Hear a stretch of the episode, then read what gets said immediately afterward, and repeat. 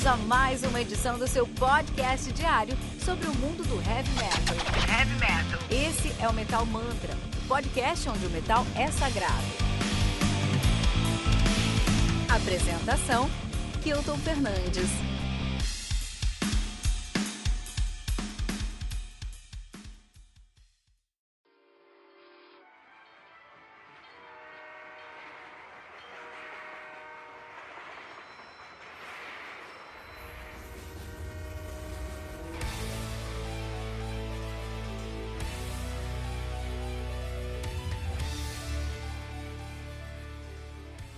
O Tribuna de hoje vai começar com um áudio que recebemos de um ouvinte pelo WhatsApp do Metal Mantra.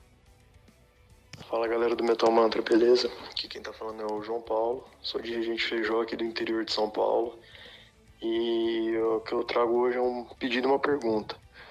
Primeiro, é, eu gostaria muito que vocês conseguissem trazer alguém do, do cenário do metal aqui do interior para conseguir fortalecer, divulgar mais as bandas aqui que estão em ascensão e a minha pergunta é: por que, que o programa com convidado se chama Tribuna? Valeu, abração, tamo junto. Olha aí, tá chegando o Natal, então estamos aqui para atender todos os pedidos de vocês. Vamos começar de trás para frente então. Por que o podcast se chama Tribuna? Giz, você pode começar aí. Bom, eu acho que o, esse motivo é óbvio. Tri, porque nós somos três. Hilton, Gides, Fernando, Tri. É, é, o servidor fica em Tabuna, né?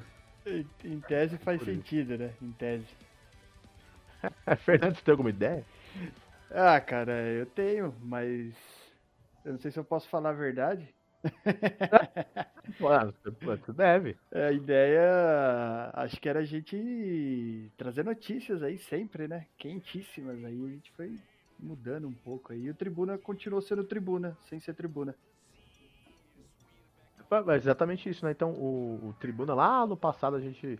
Eu falei, putz, preciso de um programa de notícias diária. E aí eu convidei o Fernando para gravar com, comigo. E aí a gente começou a fazer um programa diário de notícias chamado Tribuna. Foi exatamente por isso mesmo. Mas aí, hoje nós não falamos sobre notícias, nós falamos sobre como podemos nos tornar pessoas melhores através dessa presença de músicos muito especiais aqui no Tribuna. E agora vamos atender o pedido do João Paulo de Regente Feijó. João, trouxemos para o Tribuna de hoje não só uma grande referência do metal no interior paulista, mas um dos maiores nomes do metal de todo o Brasil que está levando toda essa bagagem musical de trem expresso para todo mundo. Senhoras e senhores, diretamente da capital da Capivara, Fábio Caldeira, seja bem-vindo.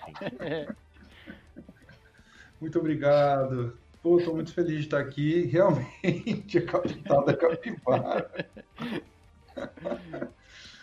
Vou confessar que eu não consegui, eu dei vários Google, eu não consegui entender. Hum. São José do Rio Preto é a capital da capivara? É verdade, cara. É que assim, nós temos uma.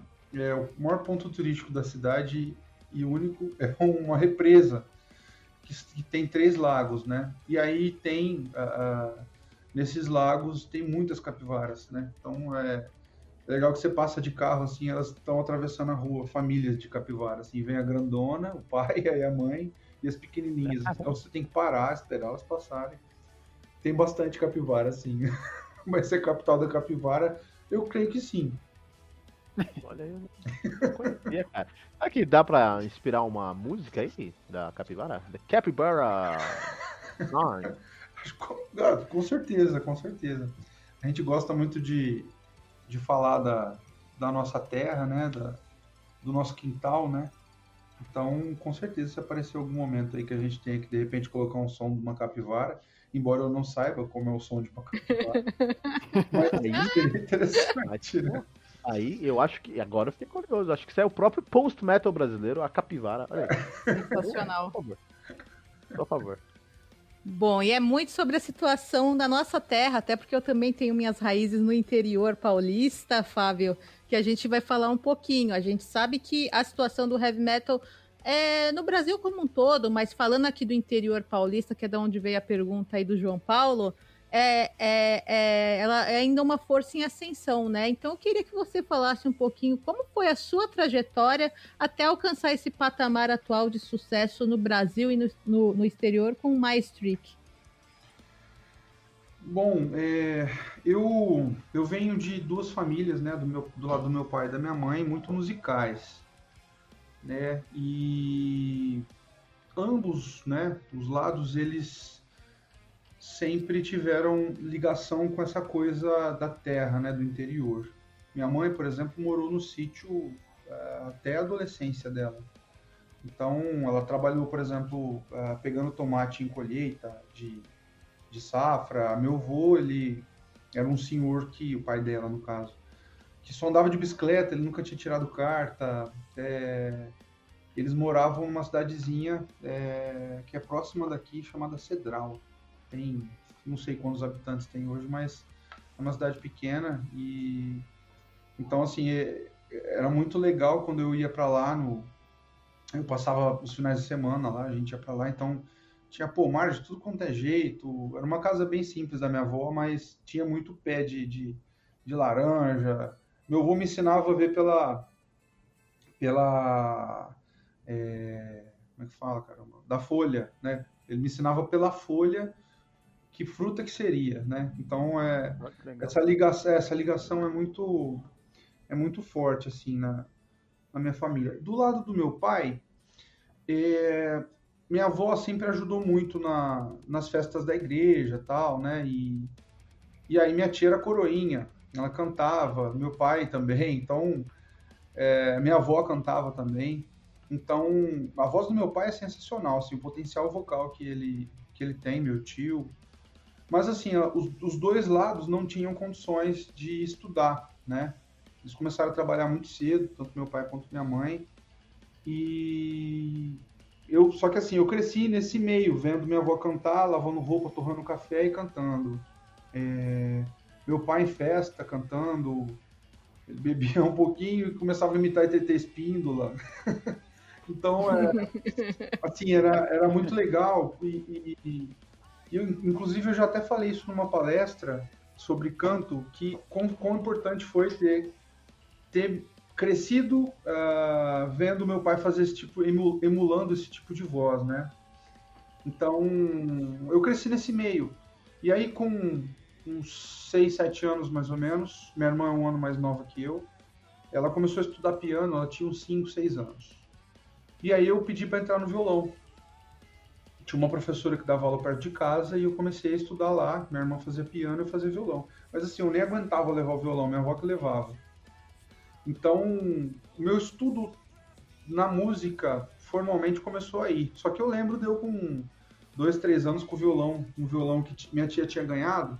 Tinha um programa aqui no interior chamado Porteira do Oito, que era um show de talentos. E minha tia foi dançar lá com o primo dela e eles ganharam. Eles dançaram, fizeram uma coreografia lá e ganharam esse violão. Então eu crescia com esse violão, colocava ele deitado assim no meu colo e tentava tirar som. E eu lembro da frustração que eu sentia de não conseguir tirar um som ali, de não ter controle. Então, assim, eu comecei a estudar violão, aí eu fiz o curso de violão, é, terminei o curso. Depois eu comecei a estudar piano, pedi para entrar no piano, que aí eu mudei de casa e tinha uma professora na esquina de casa aqui. E aí minha irmã continuou é, estudando piano e eu comecei a estudar piano. E aí eu fiz é, o curso de piano erudito e só que paralelo a isso eu conheci eu, eu, o Montanha, que é o baixista do Maestric, ele é meu amigo desde uh, os oito anos de idade, né? A gente estudou junto a vida inteira. Então, Montanha já sempre foi roqueiro, né? Então ele tinha, com uns 9, 10 anos, ele começou a me mostrar umas bandas que ele começou a ouvir, Nirvana, é, Ramones. E aí eu pedi uma... X. Boa. Ainda, ainda não, eu não tinha chegado ainda, mas nesse, nesse lado do metal, assim, mas isso é muito importante porque a gente formou a primeira banda com, é, quando a gente tinha de 10 para 11 anos. Caramba. E aí a gente, é, a gente tocava na garagem, né, e, e de lá para cá, assim, a gente foi conhecendo coisas novas e o mais legal é que eu ainda, embora hoje eu tenha uma banda com um estilo que não tenha muito né, a ver com essas bandas que eu ouvi no começo, mas é muito legal e faz parte da, da, da, nossa história, assim, da minha história. Então, eu ouço com o mesmo carinho que antes. A gente às vezes acha que, ah, eu vou, sei lá, começo a estudar, começo a gostar de outras coisas, eu deixo de gostar da, do que eu ouvia antes. Então é uma coisa que eu não. Eu, na verdade, escuto hoje com mais carinho ainda, né? E aí eu comecei a tocar guitarra, fazer aula de guitarra nesse meio tempo do, do curso de piano. E comecei a estudar canto. E aí já com uns 16 anos mais ou menos eu uh, formei uma primeira banda de metal. Porque um amigo meu ficou de recuperação na escola e era época do Rock in Rio 3, acho que era 2001, se não me engano. E ele falou, cara, você toca guitarra e canta, vamos juntar uma galera. A gente juntou, mas assim, o repertório foi de Ram... a gente tocou Ramones, Nirvana, é, Iron Maiden, Guns N' Roses, Offspring, foi uma miscelânea, assim.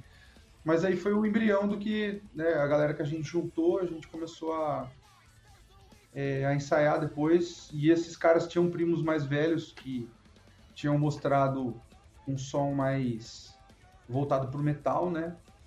E então assim foi assim que eu comecei a, a nessa parte de, de, de, banda mesmo, né?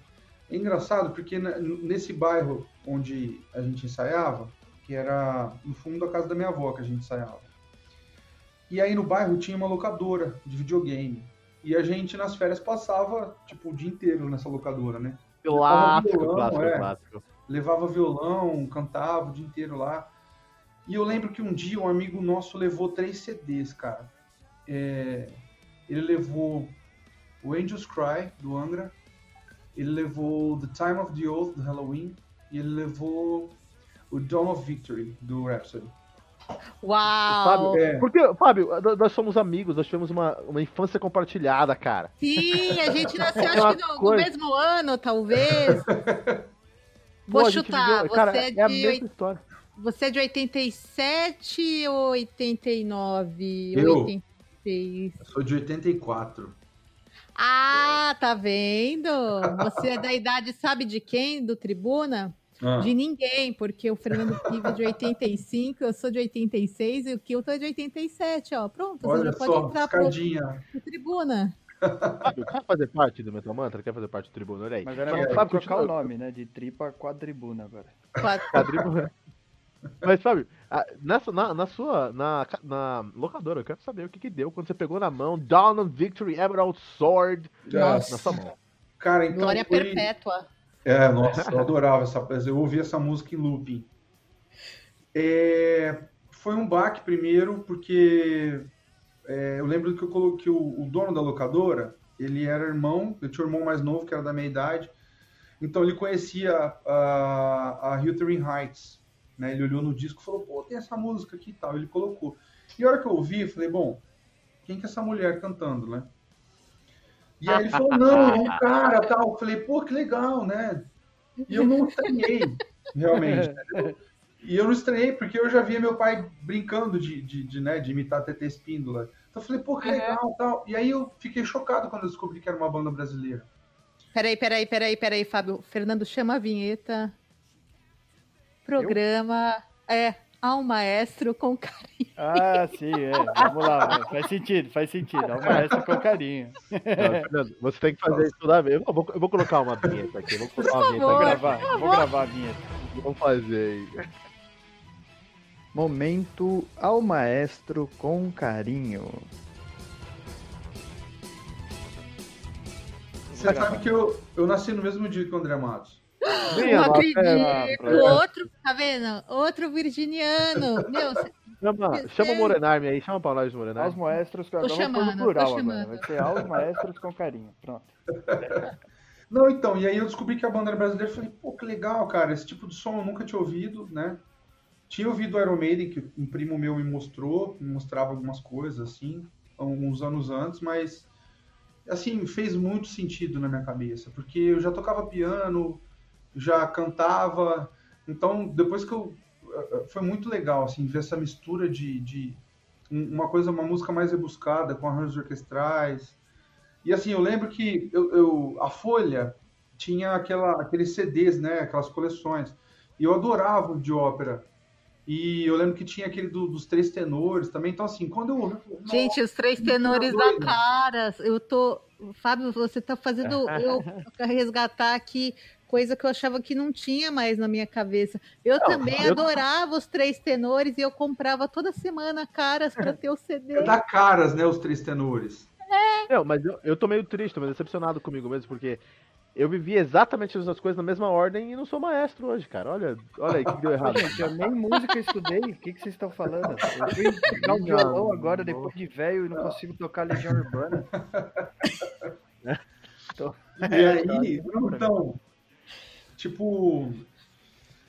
Ah, foi uma época muito especial, assim, que eu tive muitas, muitos insights, assim. Eu, eu sempre gostei de compor, né? Eu sempre fui inquieto em relação a, a ter opinião sobre os sons, desde pequenininho.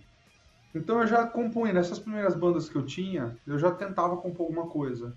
E essa banda de metal, essa primeira banda, a gente compunha bastante coisa já. Então eu, eu já gostava de pesquisar sobre orquestração, como trazer isso para música, o fato de ter a Never Understand, depois eu ouvi o Holy Land, que é um dos discos da minha vida, é, e ver essa mistura de, de música erudita com música brasileira, e em casa era assim, ou era MPB, é, Chico, uh, Milton Nascimento, Ivan Lins, MPB em geral, música internacional e música raiz, por conta do meu avô, dos meus, né, o meu pai gostava também bastante, gosta ainda, né? Então foi uma, uma mistura, o rock praticamente foi um dos últimos estilos que eu conhecia, assim, né? Então Rooster então, Race vem daí, já tá... Vem daí, vem daí. É. Inclusive, a Rooster Race, a primeira frase dela é uh, Rise from bed awaken. Levanta da cama e acorda. Eu ouvi isso a minha infância inteira. Porque minha mãe, é, é minha mãe era assim, aproveita o dia. Aproveita ao máximo o dia, faça as tuas coisas, não, não, não, tipo assim, já descansou, tá tudo certo. Ela abria a janela, falava, vamos, vamos, vamos, de mãe. É, então, tanto que assim, eu não, até hoje eu não consigo dormir até muito tarde. Então isso foi legal porque eu tenho, acabo, eu sou muito, muito hiperativo com as coisas que eu faço, assim, né? Então essa frase aí em especial e a, a Rooster, assim como a Pescador também, a, a própria Penitência, tem uma frase que eu gosto que fala assim, é mais ou menos assim, ela não é literalmente assim, mas para você ser universal, você tem que pintar o teu próprio quintal. Então, é, acho que é do Tolstói, se eu não me engano. É, eu acho que se você pegar a carreira, por exemplo, dos Beatles, Penny Lane era uma rua. Uh, Eleanor Rigby foi uma notícia de jornal que o Paul viu. She's Living Home. Então, assim, é, essas bandas que são verdadeiras são as bandas que mais se conectam com as pessoas. Então, assim, eu meio que, que achei isso, essa, essa coisa de contar a nossa verdade, porque quando você conta a tua verdade, é, tua, é, o teu ponto de vista. Por mais que você fale sobre uma coisa que já foi falada, mas é o teu ponto de vista daquilo. Então é uma coisa que a gente acaba usando como uma filosofia, assim, de, de para tornar as coisas mais espontâneo, as coisas mais espontâneas possíveis. Não, é, puta, já começamos uma aula aqui, uma aula incrível. E muito obrigado, Fábio, por compartilhar parte da sua história com a gente. Até porque parte da sua história é muito parte da minha história, ou da Gigi, ou do Fernando mesmo. Total, Mas olha que interessante. total. Olha que interessante. Eu tive uma pergunta, vou fazer uma pergunta pra você agora. Até tô quebrando a pauta toda agora, tá? tá Joga a pauta pra cima. É, voou ela aqui. Porque eu tô seguindo com a pauta que eu, eu quero muito fazer a pergunta pra você, que é o seguinte. Eu, eu tive algumas bandas no passado, né? É, realmente, eu acho que eu, nunca, eu, não me tornei profissional. Agora que eu venho a tribuna vários, a, a várias pessoas que aparecem, que, muitos artistas que aparecem aqui, eu percebi que eu nunca tive, nunca me tornei profissional por não ter tentado, por não ter corrido atrás. Mesmo. Eu toquei muito tempo anos da minha vida, uh, tive banda muitos anos da minha vida, e, enfim. E uma, uma pergunta aqui, porque quando a minha primeira banda se chamava Golden Apples, tá bom? Olha só, legal. Golden Apples. A gente foi tocar numa, numa dia de escola. Fui tocar num comício aí, não sei nem lembro o que era, mas era um. Não, era um, um, festival na praça, fui tocar. E aí perguntou, oh, qual que é o nome da banda? A gente, pô, Golden Apples, né? E aí na hora de, de, de anunciar, ah. com vocês, Guardanapos! Eu tinha certeza que você ia falar isso, Guardanapos. Aí o pessoal me chamou de guardanapo. Depois de um tempo, eu montei uma outra banda chamada Byron, né? E essa banda realmente foi uma banda que eu fiquei por muitos anos, e a banda que eu poderia realmente ter chegado em algum lugar. E aí, Byron, né? Foi tocar também num evento, acho que foi no evento de um, de um, de um político até nessa época, nessas épocas de eleição aí. E aí tinha um som lá, vamos tocar, vamos tocar lá. E fui tocar lá no. No. no lugar. Com vocês, Bygone! Bygone, né, meu? Caiu, os, os mosquitos foram embora, né? e uma outra, e uma outra banda de uma amiga minha. É, era só de meninas, elas tocavam até uma coisa. Na época do Emocore aí, elas também foram tocar num, num desses eventos. O nome da banda era Makeup. Makeup. Porque meninas. Uhum. Então, Makeup. Chegaram lá pra tocar o pessoal. Com vocês. Com vocês, meio campo! E ficou meio campo. que pariu, bicho. Eu queria saber se o pessoal confunde aí Maestric com, com Majestic ou com Maverick. Sim, é, é muito comum porque e tá tudo bem, né? Porque a gente, a gente inventou uma palavra, basicamente, né? Não tá tudo bem, Fábio. Não. não tá. E ó, vou contar. À tarde, quando eu tava fazendo a pauta, tal, aí uma hora eu escrevi, eu não vou falar para o nosso ouvinte qual foi a, o nome que eu, que eu criei sem querer para a banda, mas eu estava escrevendo, eu falei, nossa, tem que, não posso deixar vaza aqui, não posso esquecer. Já pensou que Mico, na hora de gravar, falar errado o nome do Maestric?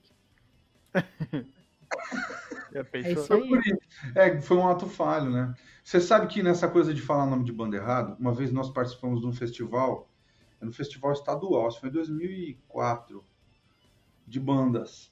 E foi, era em Lins, né? O Angra uhum. fechou, uhum. foi um puta, tipo, sei lá, deu umas 6 mil pessoas, assim. Era um festival que acontecia anualmente numa faculdade que tem lá. E aí, tinha uma banda que foi tocar lá, a banda era daqui, né? E a banda chamava Analgésico, era uma banda de punk. E aí os caras chegaram, né? Com Painkiller, Painkiller. É. Aí o Montanha me chega e fala assim, pô, cara, vocês que são da banda Anestésico, Aí os caras ficavam olhando, tipo, eu falei, não, Montanha, é cara, não é nada disso. O cara ficou chateadaço, assim, que ele errou o nome da banda, mas, mas é normal. Uma vez, ó, isso aí foi.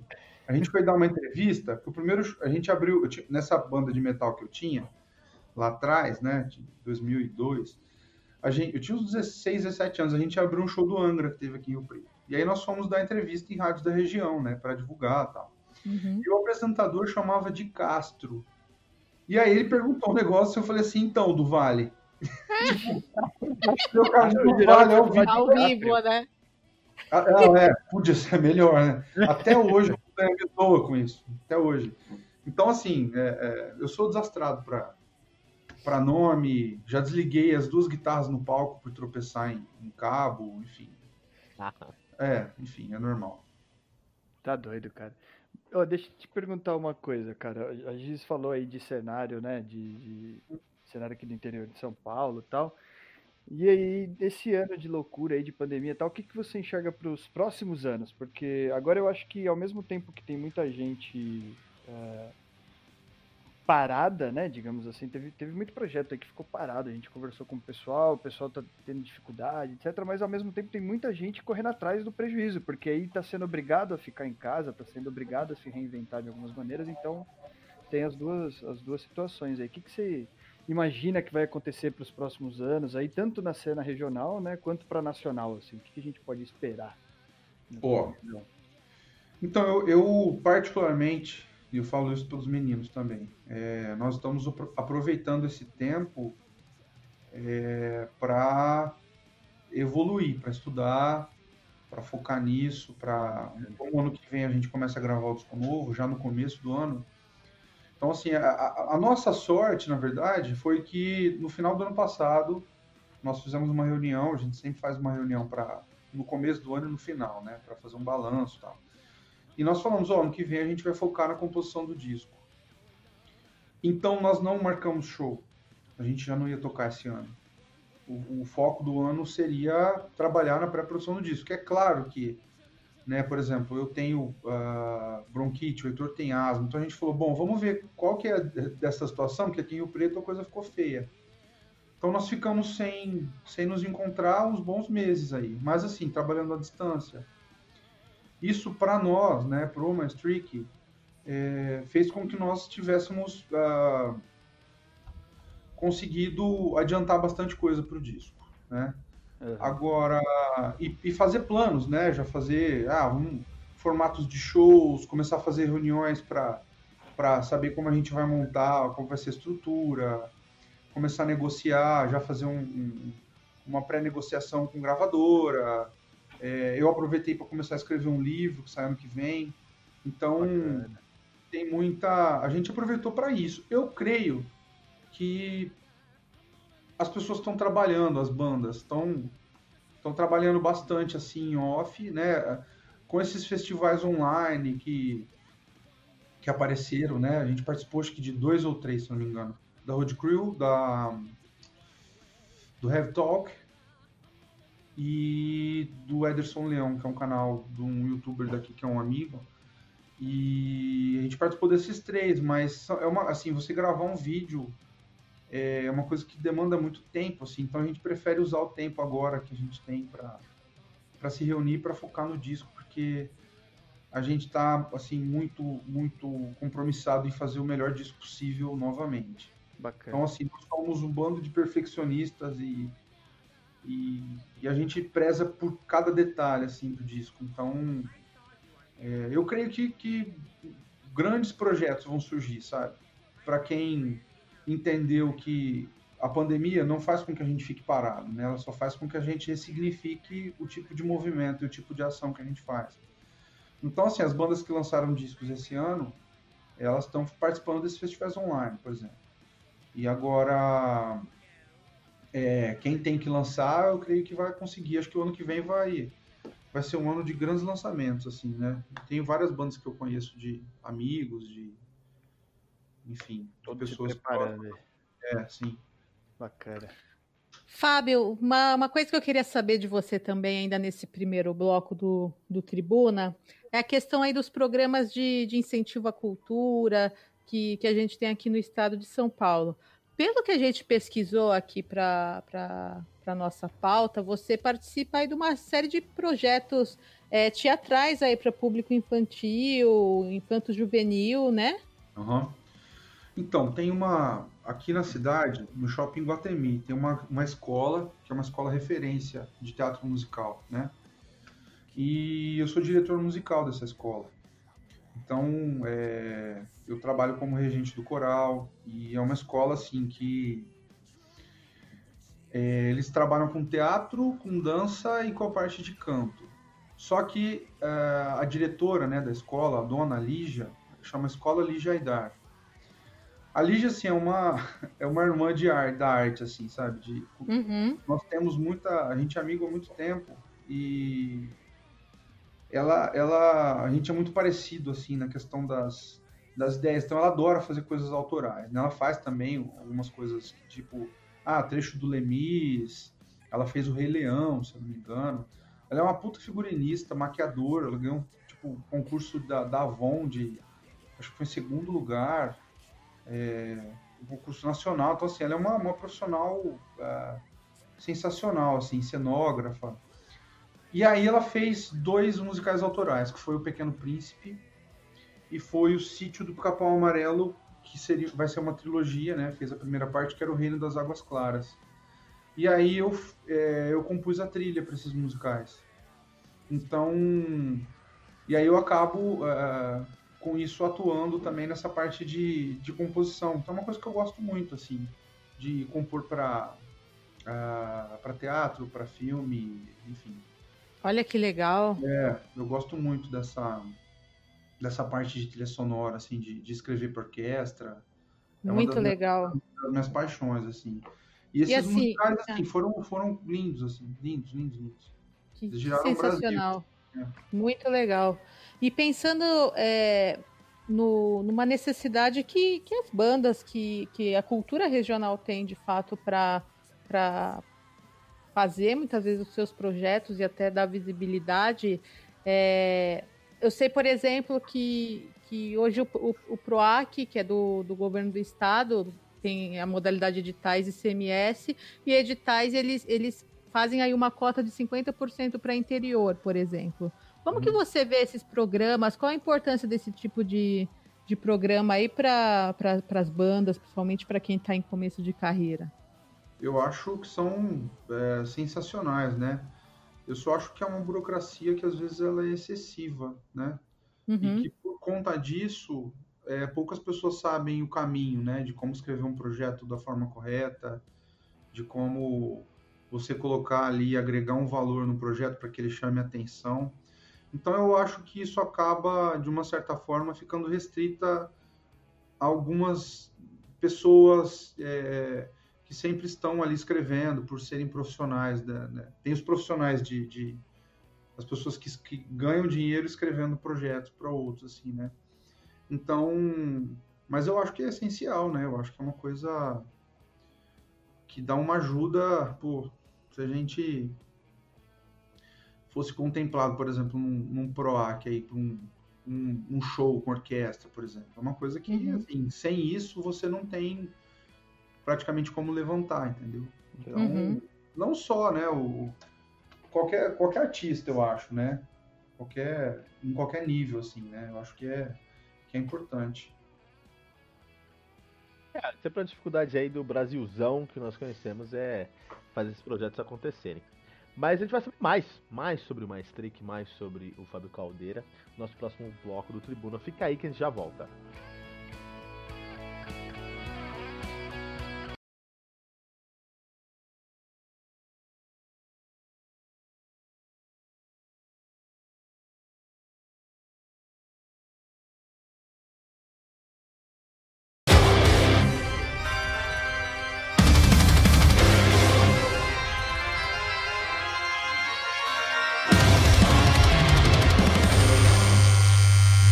Fala galera, aqui é Thiago Della Vega do Vicran e você está ouvindo o Tribuna do Metal Mantra.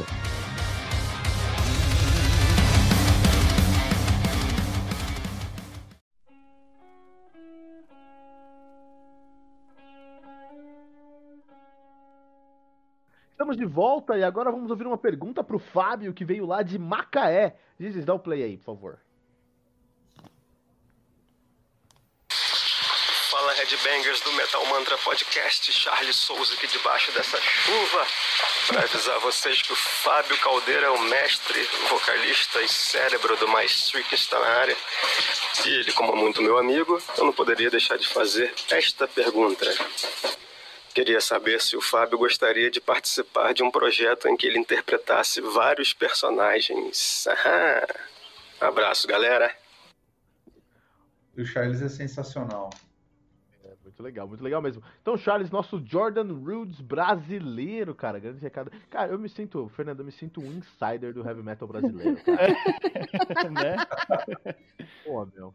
Tô com o Fábio Caldeira aqui, maestro incrível aí, tô com um puta fã. Charles Souls mandando um áudio pro meu programa, meu. Fala pra vocês, cara. E você está não, ó, não só com o vocal do, do Maestric, mas com o cara que cantou no, no Charlie Souls Project. Uma, para mim, a música que talvez seja a música do ano, uma das melhores músicas do ano, que é a Can I Save My Life Again? Né, Fábio? O que Charles música, é hein? É, sim. O Charles, ele é um, um cara. É, você falou Jordan Woods brasileiro, ele é um cara que, assim, atualmente no Brasil ele é a maior referência em questão de teclados, de, de composição, né? Ele é um cara diferenciadíssimo, assim, né? E muito humilde, né? Você conversa com ele, você acha que ele não toca 1% do que ele toca. Né? É, né? Ele fala, pô, não, é, vamos, é, não, vamos ver, é... Vamos ver se dá, pô. Que isso, é, pelo amor de Deus. Mas é, isso é parte, isso, isso acaba engrandecendo ele, né? Isso faz parte é mostra como ele é um cara que entende o que, que importa realmente, né? E o que importa é, são as pessoas, né? A gente é os relacionamentos, é, é as trocas que a gente tem, é, é, a colaboração, né? Essa coisa que ele falou aí do projeto é Com certeza, ele tá dando um spoiler, na verdade. eu, tava falando, eu tava falando com ele disso ontem. É sensacional. Ele tá, eu adoro isso, né? De, de interpretar. Se você pegar, na verdade, um, os discos do Maestro cada música eu tento. Eu esqueço, assim, tipo, eu me zero e tento cantar o que a música pede, assim, né? Então, é, com certeza sim, ainda mais com o Charles. eu sou fã dele pra caramba. Ele vai se tornar agora a Tatiane Maslany também do Heavy Metal. Mas, Fábio, é, Maestric, uh, Charles uh, Souls Project, mas também tem agora, desde o do começo desse ano, do ano passado, Holy Tide, que é um álbum que eu vi saindo na esquina, fui escutar, minha cabeça explodiu. Você, com músicos da Inglaterra, com músicos da Itália, músicos de todos os lugares. Me explica essa história, Fábio Caldeira. Então, é, essa história é, é o seguinte: tem um, um baixista né, italiano, o nome dele é Joe Caputo. Caputo. Isso. E o Joe tava. Ele, ele tinha umas composições, um disco conceitual, né? E aí ele tava procurando cantor. E ele tava. Nessa época, uh, foi.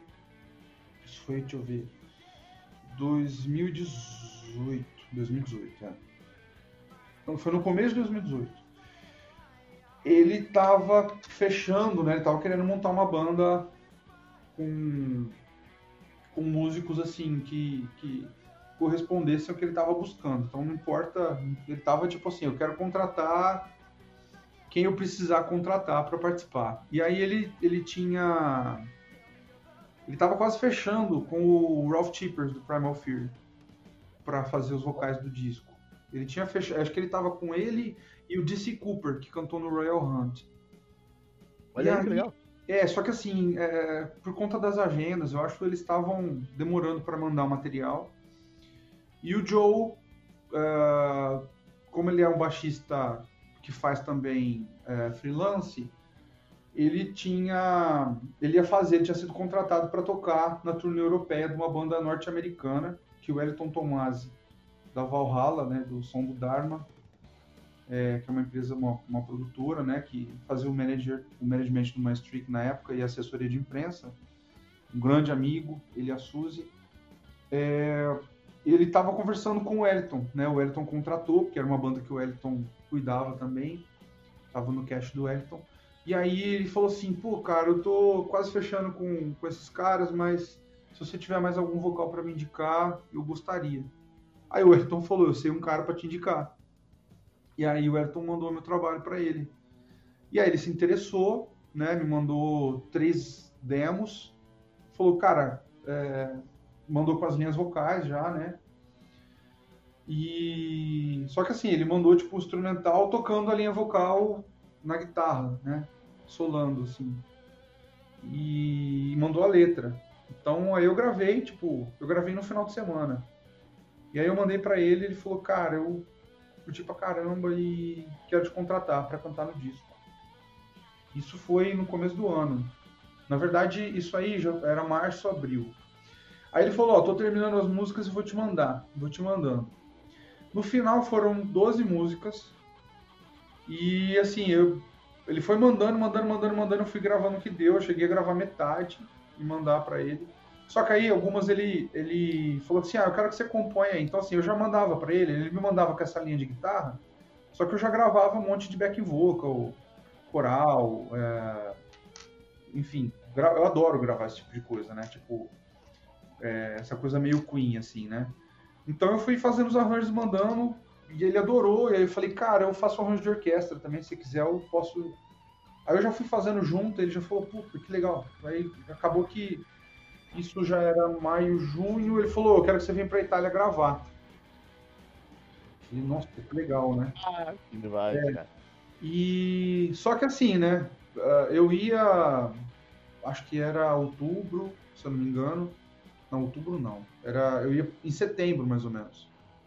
Aí, eu não sei o que aconteceu, ele viu uma promoção para junho, julho. Tipo, três semanas depois, duas semanas depois. E aí eu falei, puta, eu não vou conseguir aprender todas as músicas a tempo. Então eu estudei o máximo que deu, mas não consegui. Eu cheguei lá, aí eu fui para lá E foi engraçado porque, assim, é, como era ano da Copa na Rússia, quando eu fui, era a hora que a Copa tava, tipo, ia, tava para começar. Então eu encontrei um monte de jornalista de. Eu lembro até, foi, foi até engraçado. Eu não lembro o nome do jornalista, é um senhor que era da, que é da Jovem Pan.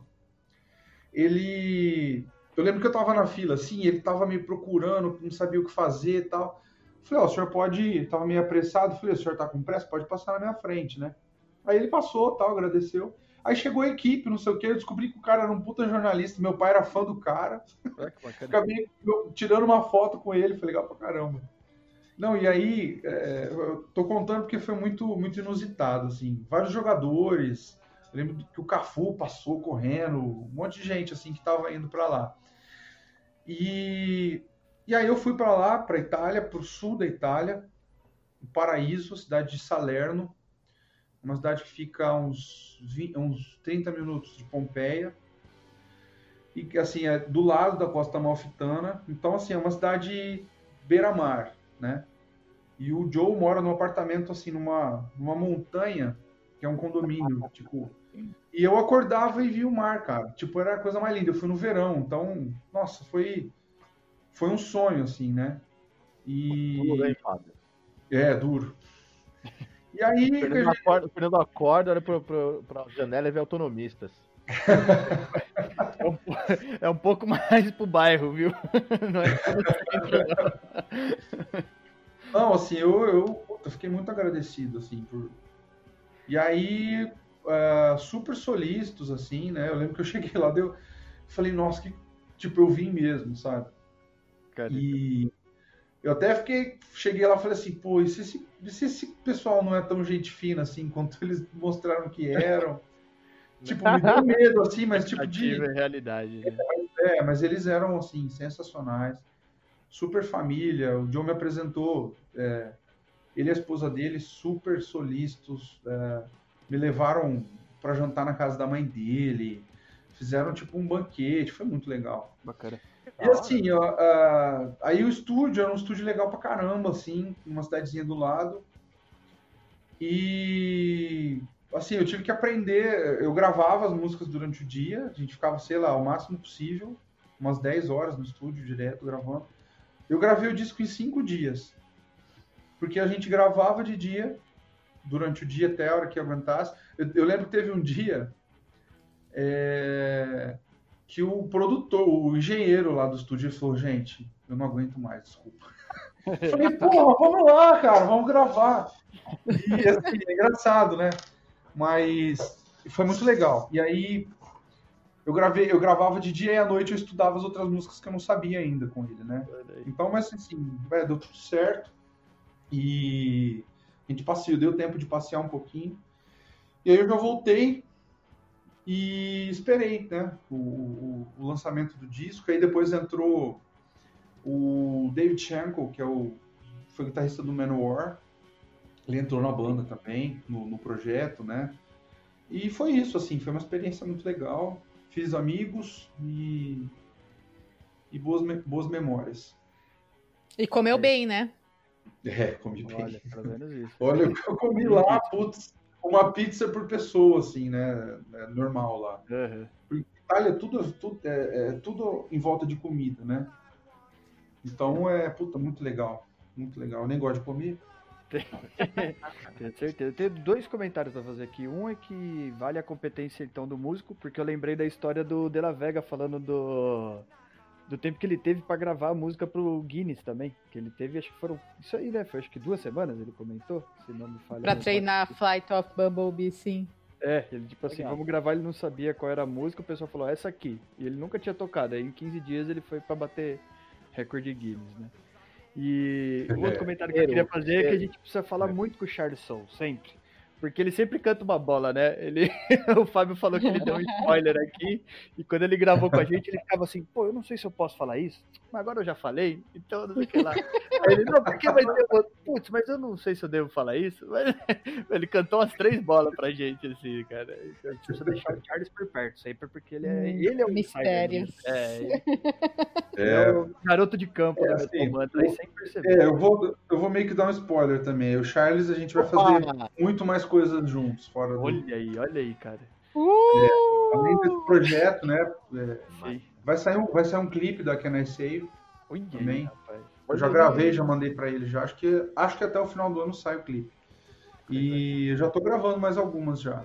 Mas assim, é, é- Assim, a gente com certeza vai. Quem sabe o Charles não toca com mais trick também, né? Olha lá, rapaz. Agora, peraí, né? Precisamos enaltecer esse momento. Eu- tenho uma pergunta direta Peraí, que pra eu, isso eu tô agora. ligando já pra minha fonte. Nossa, Tô ligando. Ai, nossa, o Metal Mantra chegou, o Metal Mantra chegou de verdade, onde deveria, cara. Eu tenho, eu tenho uma pergunta direta nesse assunto, porque você falou de vários projetos musicais, né? E eu queria saber um pouco mais aí do Maestrica, inclusive. Queria saber quais foram as referências para gravar, o- né? Referência de processo criativo mesmo, para o Expresso della Vita.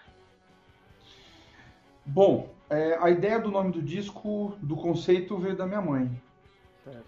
A gente, a gente costuma sempre tomar um café da tarde quando dá, né? E conversar, enfim. E assim, coincidentemente, os meus dois avós, o paterno e o materno, trabalharam na FEPASA, na empresa ferroviária do estado. Uhum. Então, assim, meu avô fazia ronda para ver os dormentes, tinha alguma coisa fora, de madrugada, né? Com lampiãozinho, assim.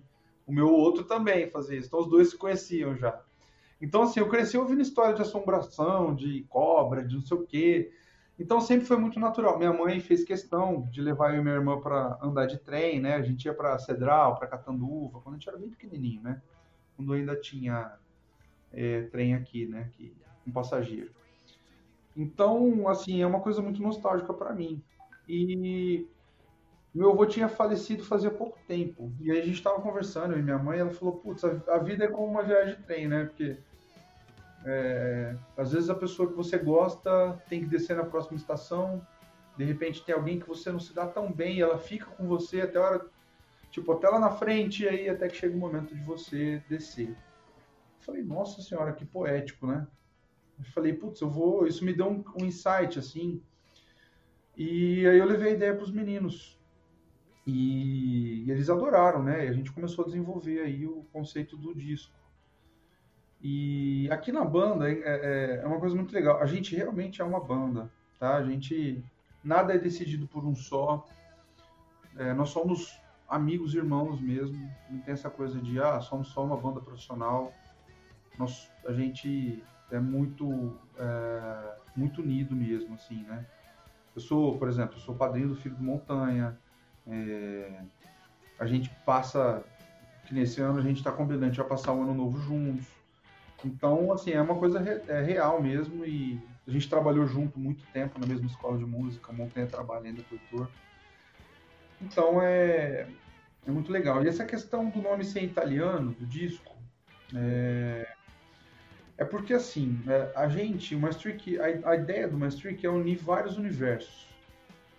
Né? Se você pegar o One Puzzle ali, tem referência. Por exemplo, no show a gente tem, é, nos shows da- do início né, do, do- da turnê do Puzzle, a gente levava um elenco teatral para fazer cenas no palco. É, tinha uma cena de balé, que é uma personagem do disco. Então a gente procura unir, e o disco fala sobre obras de arte. No Solar, no Expresso, né, a gente pensou, bom, já que nós vamos fazer um disco, na verdade dois, né, é uma, o, o Expresso della Vita é, uma, é dividido em duas partes. A gente lançou o Solari e a gente vai lançar o Lunari ano que vem. O disco tem 12 músicas, o Solari, porque a gente dividiu né, a, a vida como uma viagem de trem de um dia. Então é uma metáfora dessa viagem de trem para a nossa vida. E aí, por ser um dia, tem 24 horas. E aí, 24 músicas. Então, o Solari tem 12 músicas, porque é do momento do embarque, né, do nascimento do personagem, até a metade da vida dele. E o Lunário vai abordar a metade da vida até o momento que ele tá velhinho já e, e desce do trem. Então, é, o fato de ser em italiano é porque nós é, buscamos referências fora da música. E aí temos a obra do Dante Alighieri, que é a Divina Comédia. Só que a Divina Comédia, a nossa ideia não era contar a história da Divina Comédia. Isso já foi feito muitas vezes, na verdade só foi feito com o Inferno. Né? A galera se interessa mais pelo Inferno. Mas, é, como a nossa vida não tem momentos bons só, nem momentos de provação, nem momentos ruins, só né, o equilíbrio, a gente pensou né, que foi uma, uma analogia que eu fiz assim, porque no final, né, tem, tem aquele livro, o Morte da Severina, né, que, tem o Severino, que é uma representação de todos nós, né. Então, assim, por nós passarmos pelo inferno, pelo purgatório, pelo o paraíso, né, às vezes no mesmo dia, é, todos nós somos também Dantes, né. Então, é, o nome do disco é italiano em referência à Divina Comédia. E o disco tem um monte de easter eggs, assim, se você pegar, por exemplo, as quatro primeiras músicas do disco, elas são tema paraíso, que é o início né, da, da vida. Depois, as quatro do meio, purgatório. E as quatro últimas, inferno. O Solari termina com as quatro últimas. E a primeira música do tema inferno do Solari é Across the River, que o Dante entra no inferno através do, do rio Aperonte, né? Uhum. Então, então, assim, são, a gente não conta a história dessa, dessa passagem na música, mas são referências, entendeu? E a última palavra do, do Solar é estrelas. E o Dante sempre terminava, ele terminou os três livros com a mesma palavra, que é estrelas. Então tem alguns easter eggs, assim, eu contei alguns só. Fábio, ó, antes de ir para a próxima pergunta, só um off-topic aqui da, da vida do universo e tudo mais. Mas você vai vir para São Paulo em janeiro, né? Porque a gente já sabe que você tem show em janeiro, se tudo continuar caminhando bem. Então você vai assumir um compromisso aqui com o time do Metal Mantra. Se você for para se você for para Cedral, você vai passar em Engenheiro Schmidt, pegar uma caixa de doces, Opa! trazer para São Paulo para apresentar, porque eu tenho certeza que o Kilton e o Fernando não conhecem os doces de Engenheiro Schmidt. Não conheço. Combinado. Você sabe que eu levei para Itália, né? Quando eu fui lá gravar, eu levei para o Joe e para esposa Pois é. Dele. Pois é, que, e que presente, hein? Não, pode deixar, tá, tá combinado. E outra coisa que eu amei ouvir você é, comentando agora é que eu já vi que você é um leitor assíduo, né? Gosta bastante gosto, de ler. Gosto. O que, que você recomenda aí para os nossos ouvintes que você leu aí nesse, nesse período? Então, é, então assim, depende do, do, perfil, né? Eu gosto, eu tô lendo um livro, eu gosto assim, eu, eu leio vários livros ao mesmo tempo. Então eu tô num dia que eu tô afim de ler, sei lá, coisas sobre música, né? E aí eu tenho um livro que eu tô. É um compositor, ele chama Olivier uh, Messiaen. Eu não sei como é que pronuncia o Messiaen. É um compositor francês, contemporâneo. E ele tem um jeito de compor muito engenhoso, assim. Ele associa com elementos da natureza. Então, assim, eu tô é, estudando um pouco ele, né? Uhum. Mas, assim, eu tô lendo. Eu, come, eu gosto muito de de romance. Tem os livros que eu leio para relaxar, para esparecer. Eu estou lendo um livro agora que chama, não sei se vocês conhecem, Cavalo de Troia, que é um livro JJ Benítez. Ele fala que é, uma, é um negócio meio uhum. de ficção científica, de, do governo dos Estados Unidos que volta no tempo, vai para o tempo de Jesus. É muito interessante, assim, eu estou curtindo. E tem um livro, só que ele é mais filosófico, teosófico, gnóstico, que é o, a musicalidade entre, entretecida no universo, que é do José Armando da Costa. É muito legal. Ele fala de física quântica, Caraca. só que assim, é, trazendo isso para a música, né? A questão de todos nós sermos onda, né? Nós vibrarmos e, e como você consegue é, se conectar com as pessoas através disso. Então é muito interessante, muito interessante. Que legal. Então, Cavalo eu... de Troia, você vai ter bastante livro para ler, hein? Sim, são nove, né? Sim. É, então, tô, tô, tô curtindo. Você sabe um livro que me ajudou muito no, na questão de entender um pouco a Divina Comédia? Foi o Inferno do Dan Brown.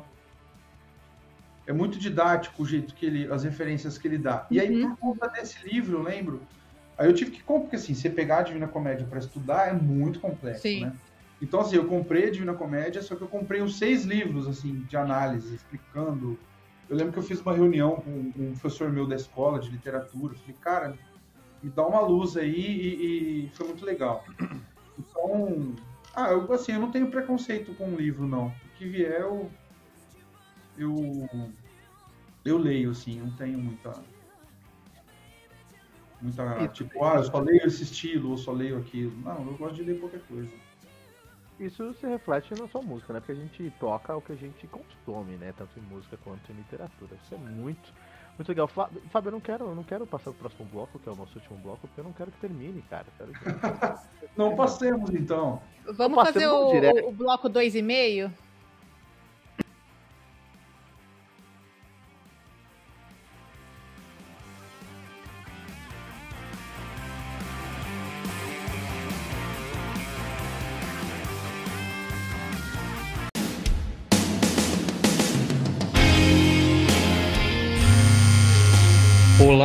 Amigos. Aqui é o Leandro Cassoilo e você está ouvindo o Tribuna, podcast semanal do Metal Mantra.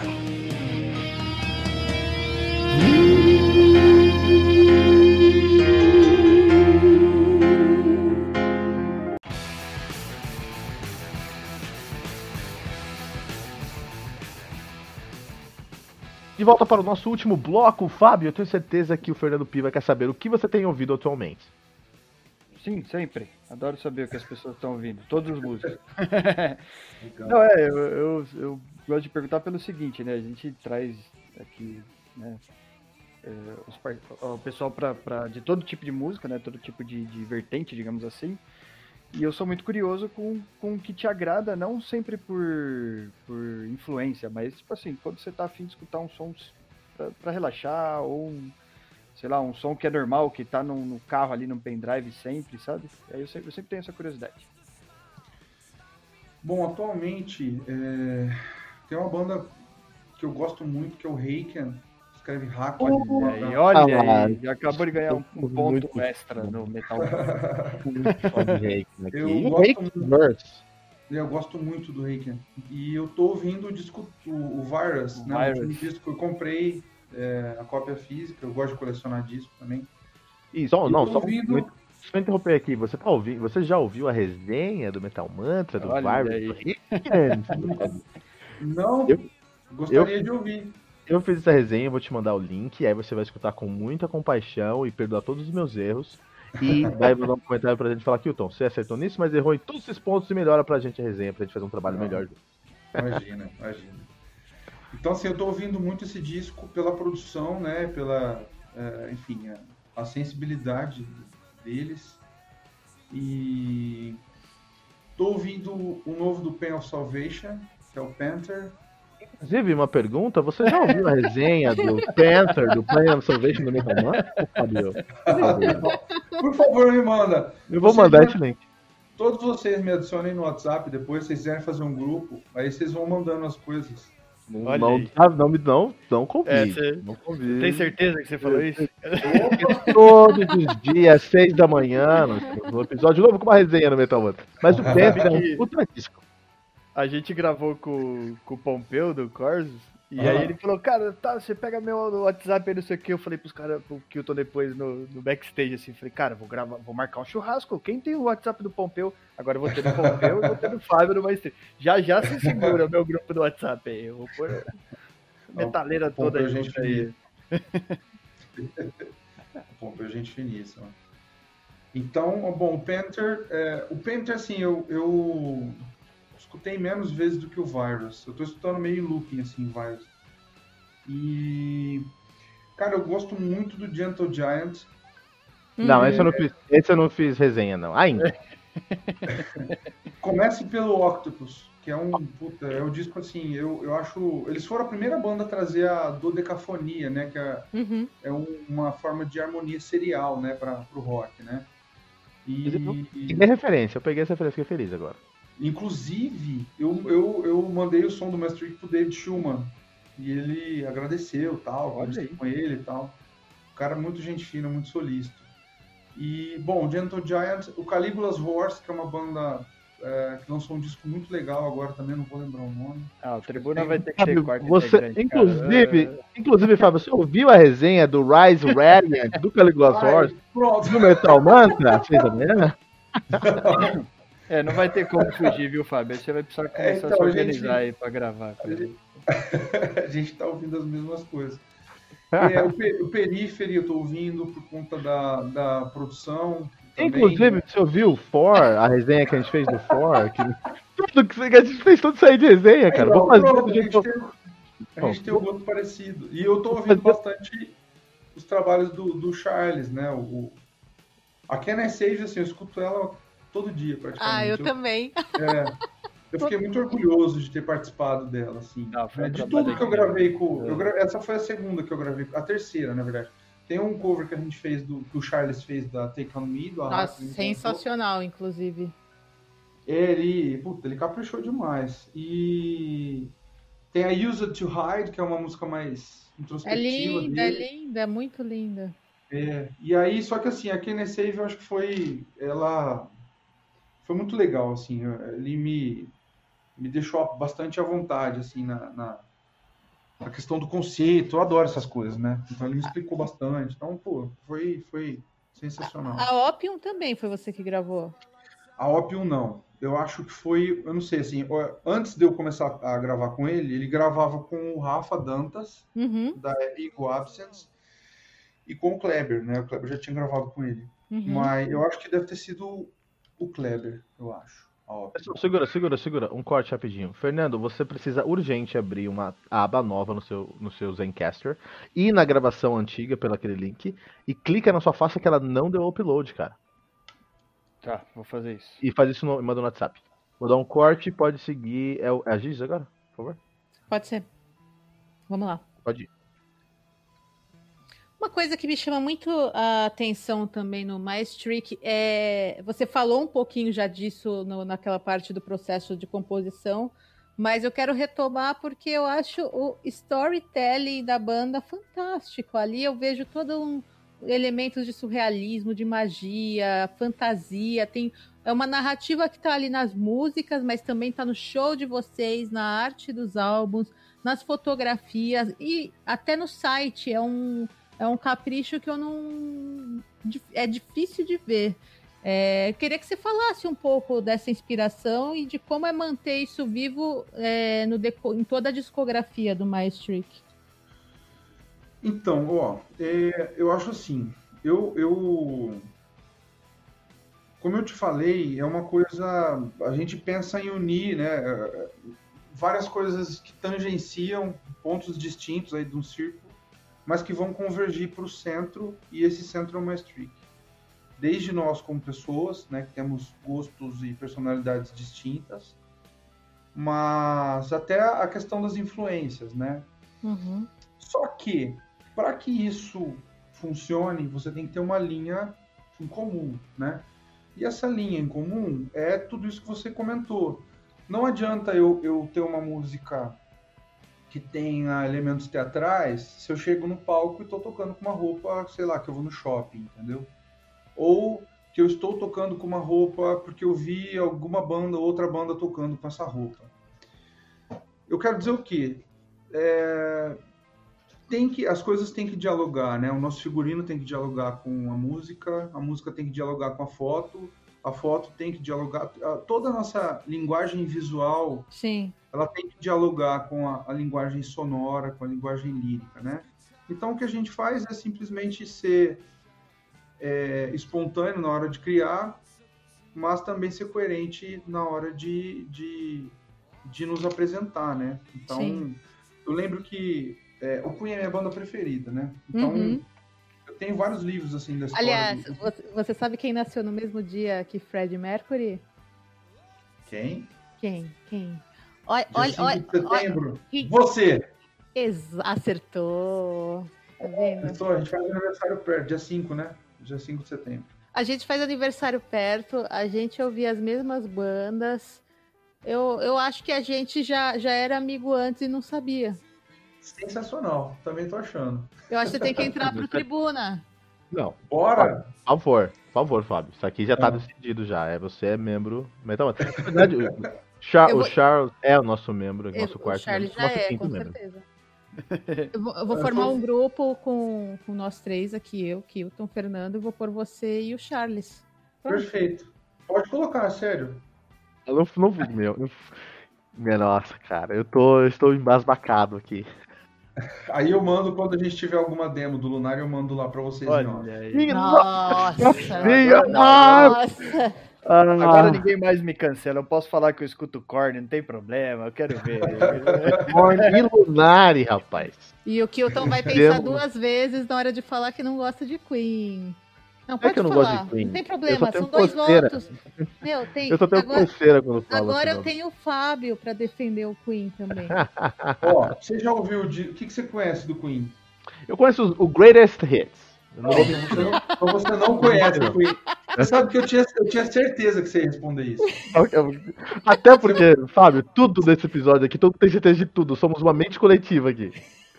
Então, você vai, você vai fazer o seguinte, ó. Você vai pegar depois e vai escutar o disco Queen 2, que é tá o bom. segundo disco do Queen. É um disco conceitual. Não, eu tô procurando de verdade mesmo aqui, ó. Tô abrindo é um disco assim, ó. O, é, é, tem o lado negro e o lado branco. A primeira parte, as primeiras músicas são feitas pelo Roger Taylor e pelo Brian May. São temas é, cotidianos, assim, pai e filho e tal. E a partir da música 6 para frente é só o Fred Mercury, que é o lado negro. Então tem a White Queen, que é o primeiro, na primeira parte, e a segunda tem The March of the Black Queen, que é a mãe da Bohemian Rhapsody. É uma música que você vai ver que tem as mesmas nuances, assim, só que é mais Sei, progressivo. Achei. É um descaso, assim. Escuta ele e depois você me fala. Se você não gostar, tudo bem. Não, eu achei aqui. Eu, eu, vou ouvir e vou fazer uma resenha faixa a faixa no nosso grupo do WhatsApp. Por favor, por favor. É, falando em, em, em, Queen, em álbuns incríveis, é, eu acho que um, um, outro álbum que te marcou e você gostou muito também deve ter sido A Night at the Opera do Blind Guardian. Gostei também. O Blind, embora assim, o meu preferido do Blind seja o, o Nightfall. Toca aqui, Fábio, toca aqui.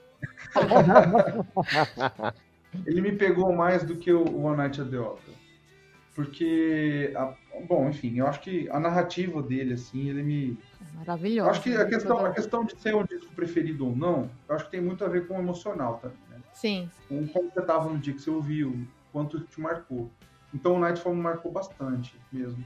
Uma banda que eu gosto muito é o Camelot também. Eu, eu acho uma, uma, uma banda, é, eles, tão, eles lançaram um DVD lindo agora.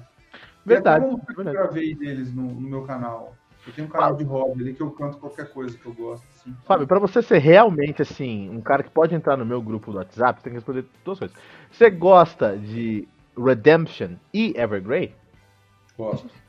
Demorou. Coloca... Não, manda, faz agora esse grupo pra nós aí. E eu tava falando, a coisa que eu falei do Queen, eu citei o Queen, porque assim, o, o Fred no começo da banda, ele falava, quando ele não tava na banda ainda, eu não sei se vocês sabem, mas ele não cantava bem no começo, tá? Uhum. Ele, ele, pedia para entrar na banda, os caras falavam não, porque era, era um Smile, né? Era o Tim Steffel, o Roger Taylor e o Brian May, os três cantavam bem. E aí o Fred falava, ele anotava, ia no ensaio e falava, as roupas que vocês estão usando no show não tem nada a ver com a música que vocês estão cantando, vocês não vão convencer. Então isso, ler isso reforçou muito essa ideia, assim, de, de, de manter coerência, né? De, ser, de dialogar, assim. E a gente fica muito à vontade com essa, com essa coisa de, de levar essa, essa parte teatral para o palco, né? De realmente levar um espetáculo, fornecer um... Eu acho, eu vou responder, a, é, complementar aquela pergunta que do começo em relação à pandemia. Eu acho que as pessoas vão sair de casa, vão, de, vão assim, sair de casa realmente quando uh, compensar, quando elas é, souberem que elas estão saindo de casa para ter uma experiência, entendeu? Eu acho que sair de casa para ir ver uma coisa normal, assim, é, não, eu creio que, que isso vai diminuir. Isso vai obrigar com que as pessoas se reinventem, né? Então eu acho que isso é um cenário é, prolífico aí para o Maestri, que a gente gosta muito de, de, de, dar essa experiência, né? Com, com certeza, e a gente quer saber, porque a gente, é, eu, o Kilton, o Fernando, a gente está aí num num esquema forte aí de, de, de, isolamento social desde de março, todo mundo trabalhando em casa, tudo mais. E uma coisa que a gente sempre fala no backstage é, nossa, quando a gente vai de novo num show? Não que a gente tenha pressa, até porque a gente entende que tudo tem seu tempo e tudo mais. Mas a gente já tá desesperado para ver um show do Maestrick. Então, é, a gente tinha umas coisas programadas, mas vão ser é, prorrogadas, né, por conta da pandemia. Eu creio que show vai ser, sei lá, acho que da metade do ano para frente, só, no ano que é. vem, né? É, eu creio. Assim, eu tô falando só do Master, tô falando show geral, né? Sim. a gente. A gente, assim, primeiro precisa lançar o Lunário, né? A gente começa a gravar. A gente fez, inclusive, hoje, hoje cedo, uma reunião com o produtor, com o Odair, é... e a gente começa a gravar o disco em fevereiro. Então, assim, até o, no segundo semestre o disco já tá, já tá aí na praça.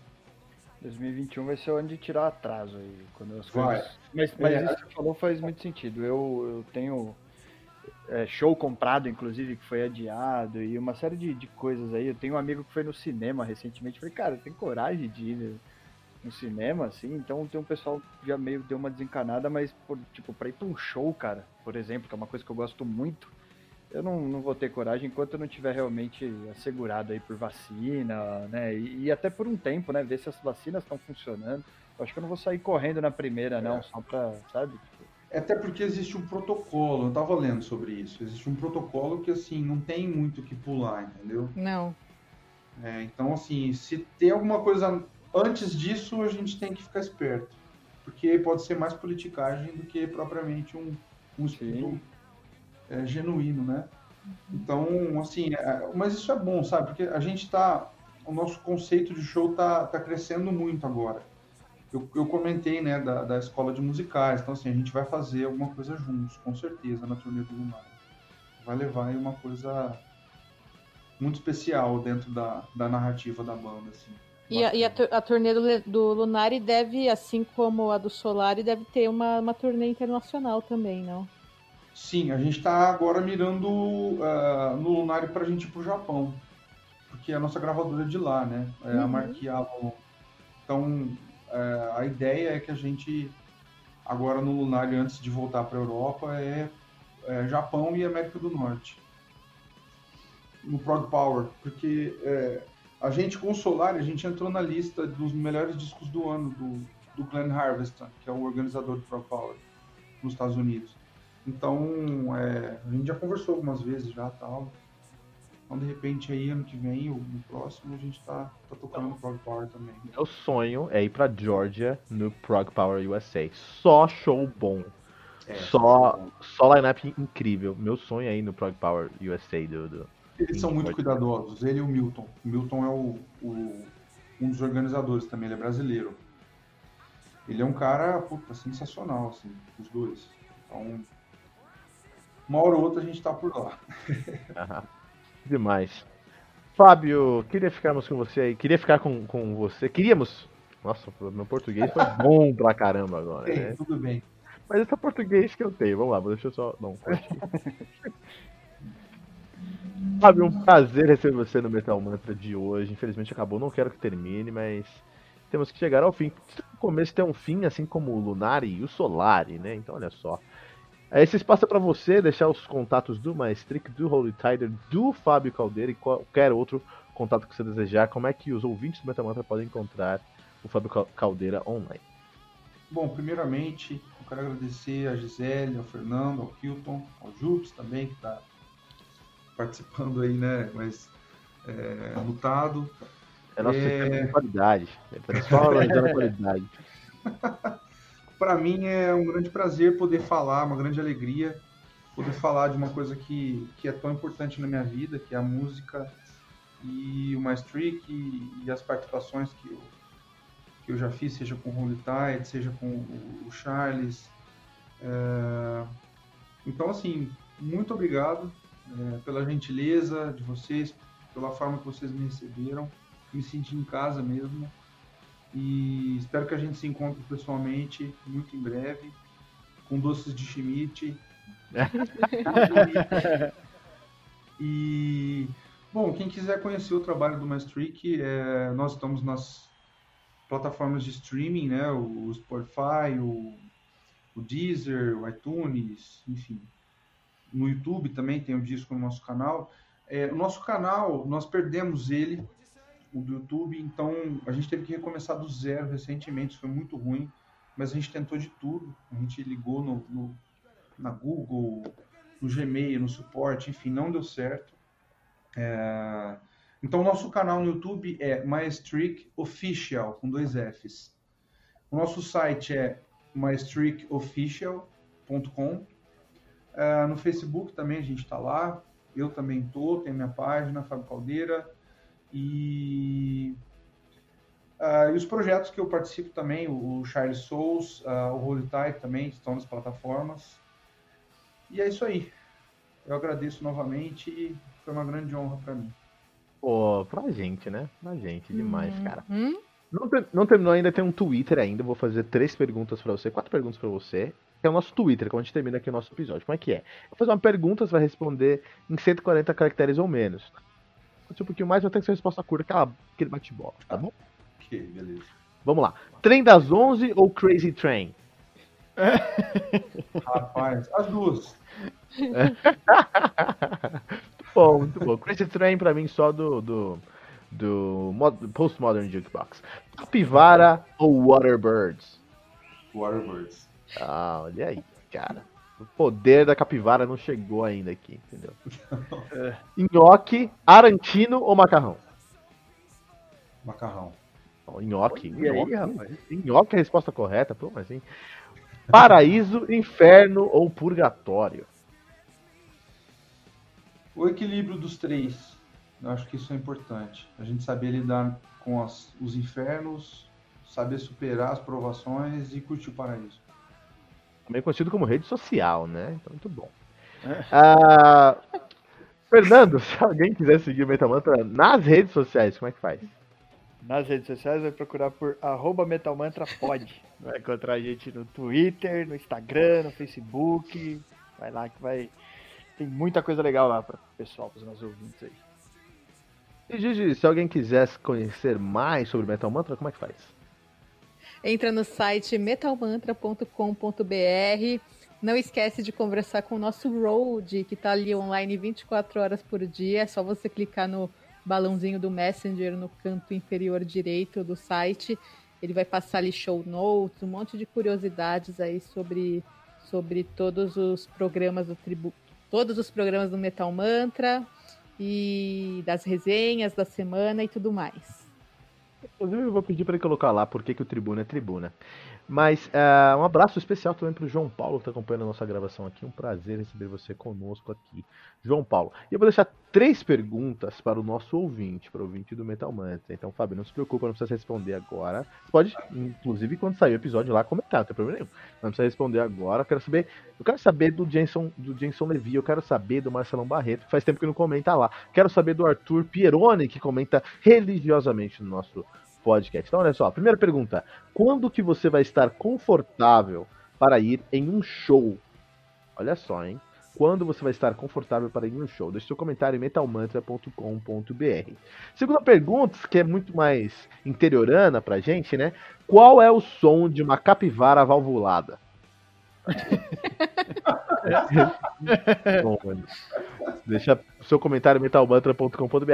E pra gente terminar, a nossa última pergunta: o que, que você prefere, ouvinte do Metal Mantra? Um iPhone 12 que seu amigo trouxe de Nova York ou uma caixa de doce que o Fábio trouxe de Presidente Schmidt?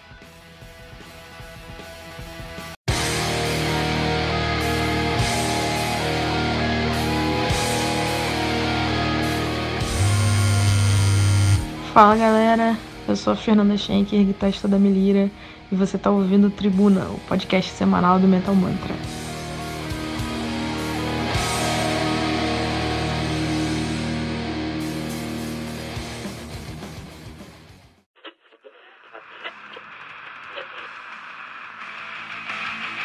E ficamos por aqui com mais uma edição do seu podcast diário sobre o mundo do heavy metal. Esse é o Metal Mantra, o podcast onde o metal é sagrado. Não esqueça de deixar seu comentário no nosso site metalmantra.com.br.